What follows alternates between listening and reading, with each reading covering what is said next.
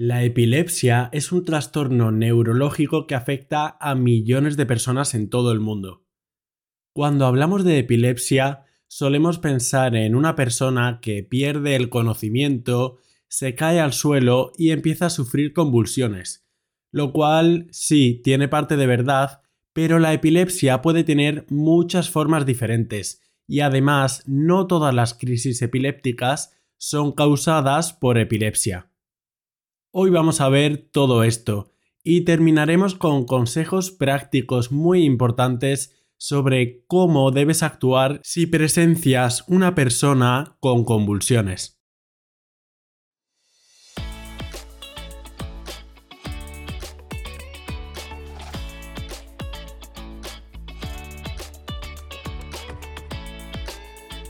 Buenos días, bienvenido a Entiende tu salud un podcast divulgativo para aprender sobre medicina y temas sanitarios de forma sencilla.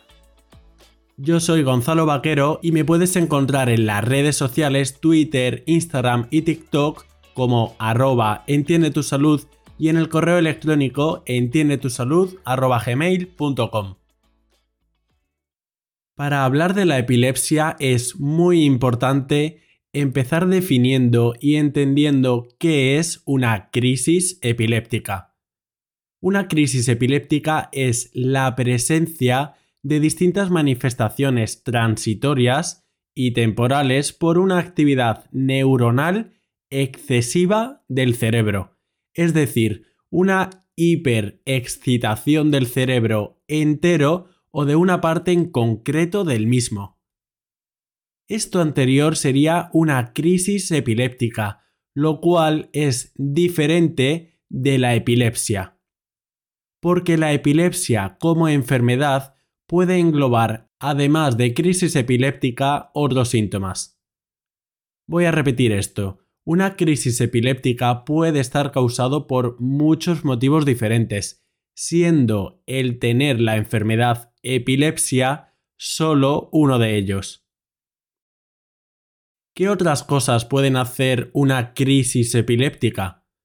Por ejemplo, por un fallo de que no le llegue sangre al cerebro, es decir, un ictus, o por un traumatismo también podría darse una crisis epiléptica, por tóxicos como el alcohol, o por otros procesos como grandes cambios del azúcar en la sangre.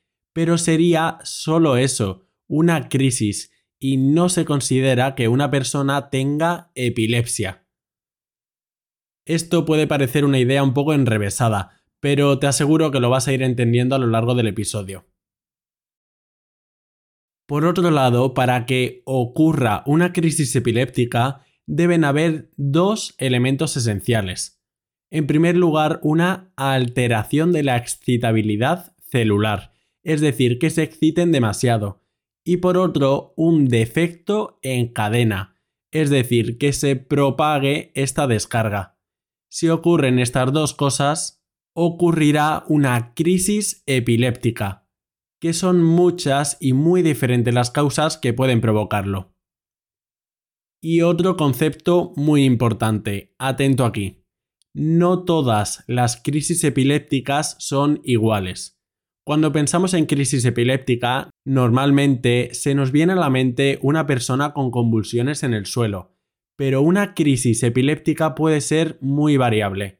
Por ejemplo, puede que solo haya contracciones de unos músculos en concreto, no de todo el cuerpo, o puede que como se manifieste es con una especie de confusión, con un estado de ausencia, en el que la persona parece que se queda en blanco mirando a la nada. O incluso cosas tan diversas como sentir olores extraños. Puede ser tan diverso porque una crisis epiléptica no es más ni menos que la excitación de una parte del cerebro en concreto o del cerebro entero. Ya hemos comentado la diferencia entre crisis epiléptica y epilepsia crónica o epilepsia como enfermedad. En la epilepsia crónica ocurre una alteración del cerebro que se caracteriza por tener una predisposición mantenida a generar distintas crisis epilépticas y además la epilepsia tiene otras consecuencias neurobiológicas, cognitivas, psicológicas y sociales. La epilepsia entonces sería una enfermedad en sí misma y es solo uno de los causantes de crisis epilépticas. Con lo cual, para diagnosticar o para poder decir que una persona tiene epilepsia como enfermedad, deberán haber tres elementos. Que haya habido al menos una crisis epiléptica, que exista una predisposición mantenida del cerebro que aumente la probabilidad de tener otras crisis epilépticas y en tercer lugar que existan alteraciones neurobiológicas cognitivas, psicológicas y sociales asociadas. Y hay que decir que la epilepsia es una enfermedad neurológica relativamente común. Su prevalencia es del 0,5-1% de la población, lo que en una población como España, con unos 47 millones de habitantes, puede haber entre 200 y 400 mil pacientes con epilepsia. Pasemos a hablar de los tipos de crisis epilépticas que existen. Según el tipo de crisis podemos diferenciar dos grandes grupos, las crisis parciales y las generalizadas. La diferencia es que en las crisis generalizadas el inicio de la descarga anormal de las neuronas se produce en todo el cerebro, mientras que en las parciales la descarga se produce solo en una zona concreta. Esto es fácil. Las generalizadas implica una hiperexcitación de todo el cerebro, mientras que las parciales solo una parte. Dentro de las generalizadas no tiene por qué haber siempre convulsiones, y esto es importante, porque suelen haber malentendidos en la población que en las crisis epilépticas no siempre hay convulsiones. Pueden haber, además, otros síntomas que ahora veremos. Dentro de las crisis parciales, además, encontramos crisis simples y complejas. ¿Qué significa esto? Las simples significa que no hay pérdida de conciencia, mientras que las complejas sí se altera la conciencia. Por tanto, otra idea importante.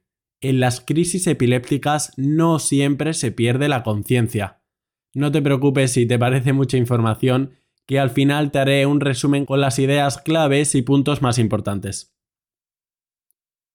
Ya que tenemos un esquema mental de los tipos de crisis epilépticas que existen, vamos a pasar a ver algunos concretos y ciertas características. Vamos a empezar con las crisis generalizadas, es decir, en las que la descarga de las neuronas se inicia en todo el cerebro simultáneamente.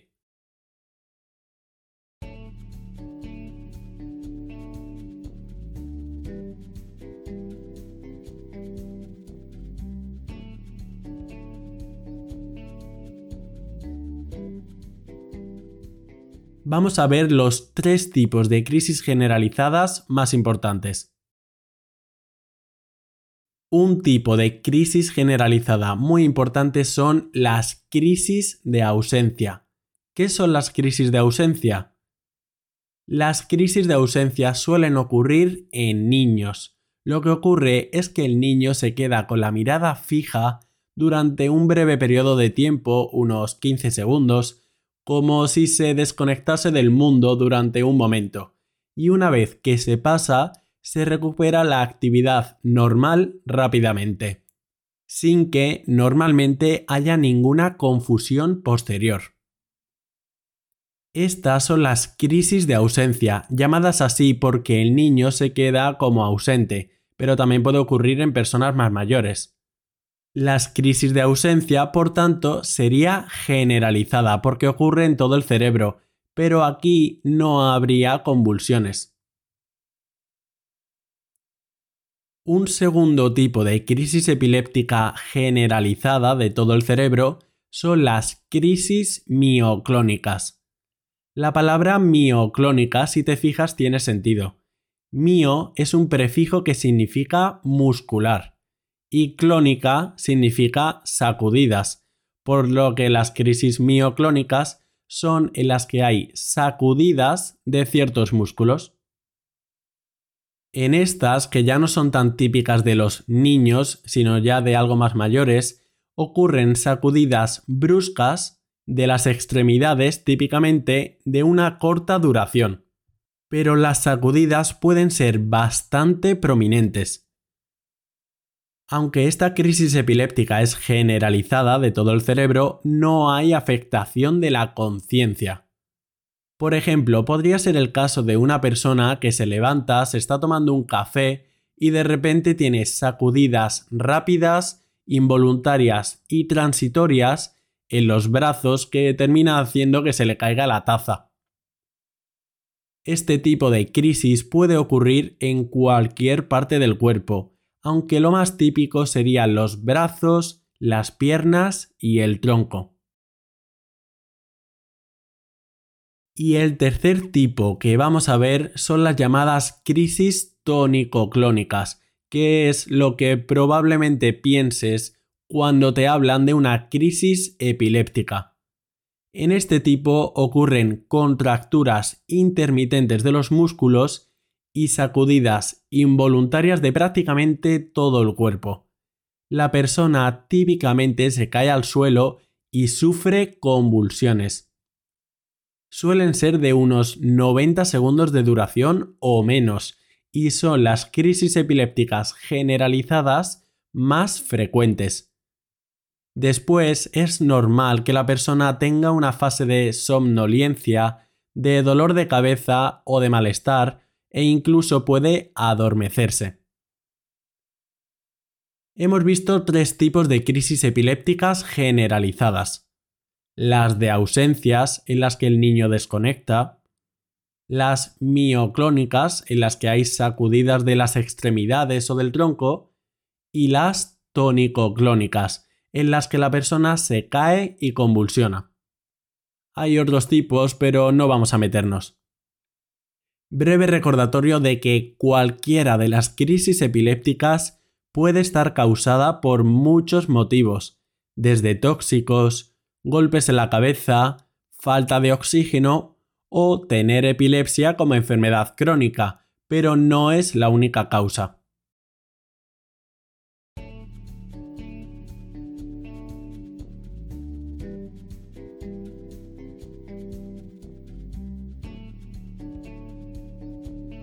Hemos dado un repaso ya a las crisis generalizadas más importantes. Veamos ahora las crisis parciales, en las que solo se afecta una localización concreta del cerebro. Los síntomas que pueden aparecer son muy variables, puesto que dependen de la zona cerebral afectada. Puede que haya síntomas de movimiento, como hacer movimientos involuntarios con la mano o con la cara, mover el brazo de forma involuntaria o la cabeza. También pueden ocurrir síntomas sensitivos como sentir un hormigueo o sentir un adormecimiento, u otro tipo de manifestaciones muy diversas como oír voces o cascabeles, sentir olores extraños, alucinaciones visuales o distorsión de imágenes, lapsus de memoria o cuadros de desorientación, entre otros, pero ya veis que la heterogeneidad es enorme. Es enorme porque depende totalmente de la zona cerebral afectada. Incluso lo que se pueden dar son síntomas psíquicos, como déjà vus o crisis de pánico. Esto anterior serían crisis epilépticas parciales y además simples, en las que no hay alteración de la conciencia, sino síntomas mucho más localizados. Pero también existen las crisis parciales complejas, en las que sí se afecta la conciencia y el paciente no se acuerda de lo que le ocurre. De estas son típicos los movimientos conocidos como automatismos, los cuales son unos movimientos inconscientes y sin ninguna finalidad real, como morderse los labios, hacer una especie de chupeteos, abrocharse y desabrocharse la ropa, coger objetos y volverlos a dejar, caminar.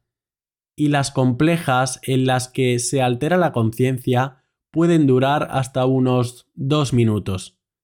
Después de esta posible alteración de la conciencia, la persona típicamente está confundida unos minutos. Una causa frecuente de crisis parciales se origina en el lóbulo temporal, que está en los laterales del cerebro, porque son unas zonas muy epileptógenas con tendencia a tener crisis epilépticas. De hecho, un motivo frecuente de este tipo de epilepsia es la esclerosis, es decir, el endurecimiento o cicatrización del hipocampo, una zona del lóbulo temporal. Y es esta cicatrización la que provoca la hiperexcitabilidad crónica de esta parte del cerebro. Hasta aquí los tipos de crisis, tanto parciales como generalizadas. Y antes de meternos en aspectos prácticos sobre cómo actuar ante una crisis epiléptica, ¿cuál es la causa de la epilepsia? Las causas son variables, siendo en la mayoría de veces como un 60% simplemente desconocido. Dentro de las causas que sí se conocen de epilepsia, puede que la más frecuente sea el haber sufrido un ictus y que esa parte del cerebro a la que no le ha llegado sangre se esclerose, es decir, cicatrice, y que como consecuencia desarrolle epilepsia. Otro motivo de tener epilepsia es congénito, nacer con esta tendencia. También puedes desarrollar epilepsia tras un traumatismo en el cerebro, por tumores, infecciones o por enfermedades neurodegenerativas como el Alzheimer. Ya ves que la epilepsia es una enfermedad compleja y realmente está motivado por cualquier cosa que predisponga de un modo u otro el tener hiperexcitabilidad crónica en el cerebro. No lo hemos comentado, pero para diagnosticar epilepsia se recurre mucho al encefalograma, una prueba para registrar la actividad eléctrica del cerebro. Y normalmente también se hacen pruebas de imagen como un TAC o resonancia magnética para descartar cosas como un tumor. Y una vez que se diagnostica la epilepsia, ¿cuál es el tratamiento? Importante decir que el pronóstico en general de la epilepsia es bueno. Si se sigue el tratamiento y las recomendaciones el 75% de las personas estarán libres de crisis. El tratamiento de la epilepsia es normalmente con fármacos, uno o varios, pero es fundamental seguir una serie de recomendaciones que sobre todo incluyen el tener mucho cuidado con no sufrir falta de sueño y con la ingesta de alcohol. Es muy importante en la epilepsia dormir bien y no beber alcohol, porque son desencadenantes muy importantes para sufrir una nueva crisis epiléptica en alguien ya de por sí con predisposición y que se dé un pasito hacia atrás de la recuperación. También es crucial no dejar el tratamiento sin la supervisión del médico. Cuando llevas meses o años sin ninguna crisis, puedes caer en la tentación de descuidarte y dejar el tratamiento. Y esto es una causa muy frecuente de que vuelvan a venir las crisis, con lo que mucho ojo con esto. El tratamiento quirúrgico de la epilepsia, por si lo has escuchado alguna vez, no es algo frecuente ni rutinario, sino que en caso de hacerse es con pacientes muy cuidadosamente seleccionados. Pasemos a la última parte del episodio, que es más práctica y vamos a ir más al grano. ¿Qué hacer si vemos a una persona que está sufriendo una convulsión?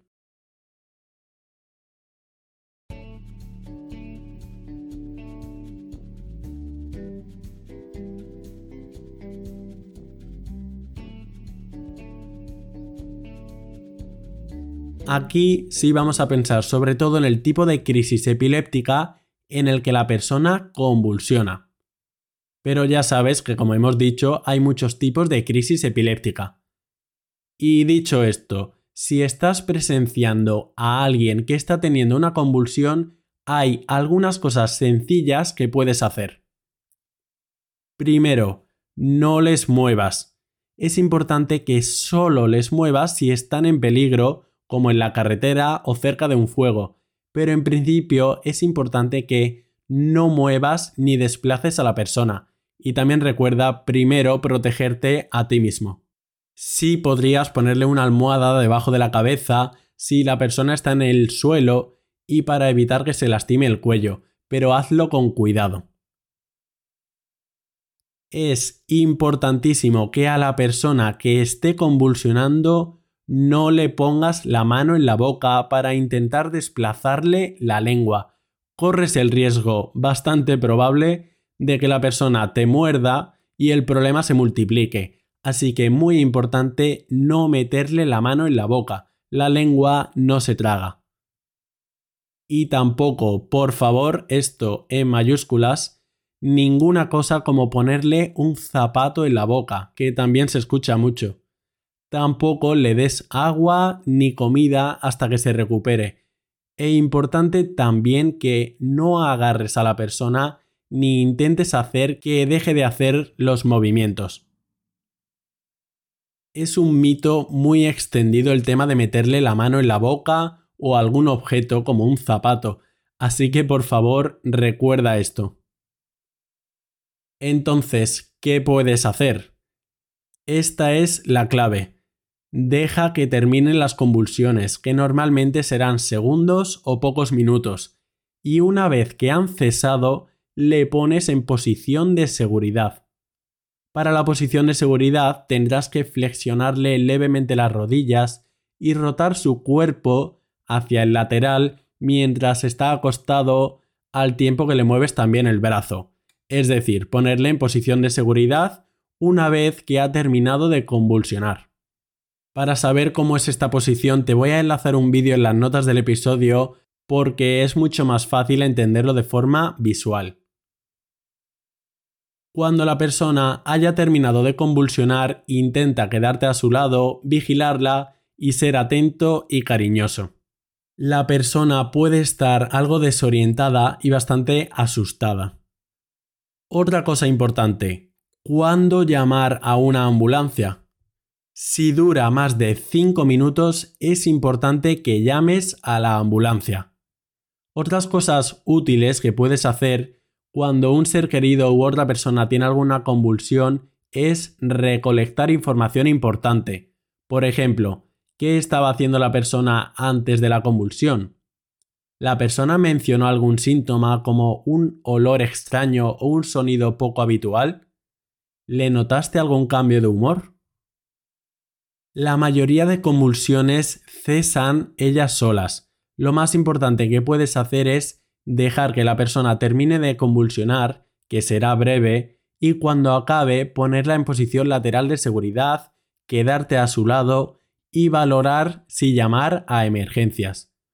Muy importante no ponerle nada en la boca ni meterle la mano. Intenta estar tranquilo dentro de lo posible y hacer que la persona se sienta lo más cómoda que pueda. Todos estos consejos son muy simples y que puede seguir todo el mundo, pero créeme que pueden marcar la diferencia. Y hasta aquí el episodio sobre epilepsia y crisis epilépticas. Sé que ha sido algo más denso, pero creo que te puedes ir con muchas ideas importantes. Recuerda darle a seguir para no perderte los siguientes y si te ha gustado me puedes ayudar compartiéndolo a tus amigos y dejando una valoración positiva en la plataforma donde escuches podcast. Para cualquier cosa me puedes encontrar en las redes sociales como arroba entiende tu salud y en el correo electrónico entiende tu salud Un abrazo y hasta otra.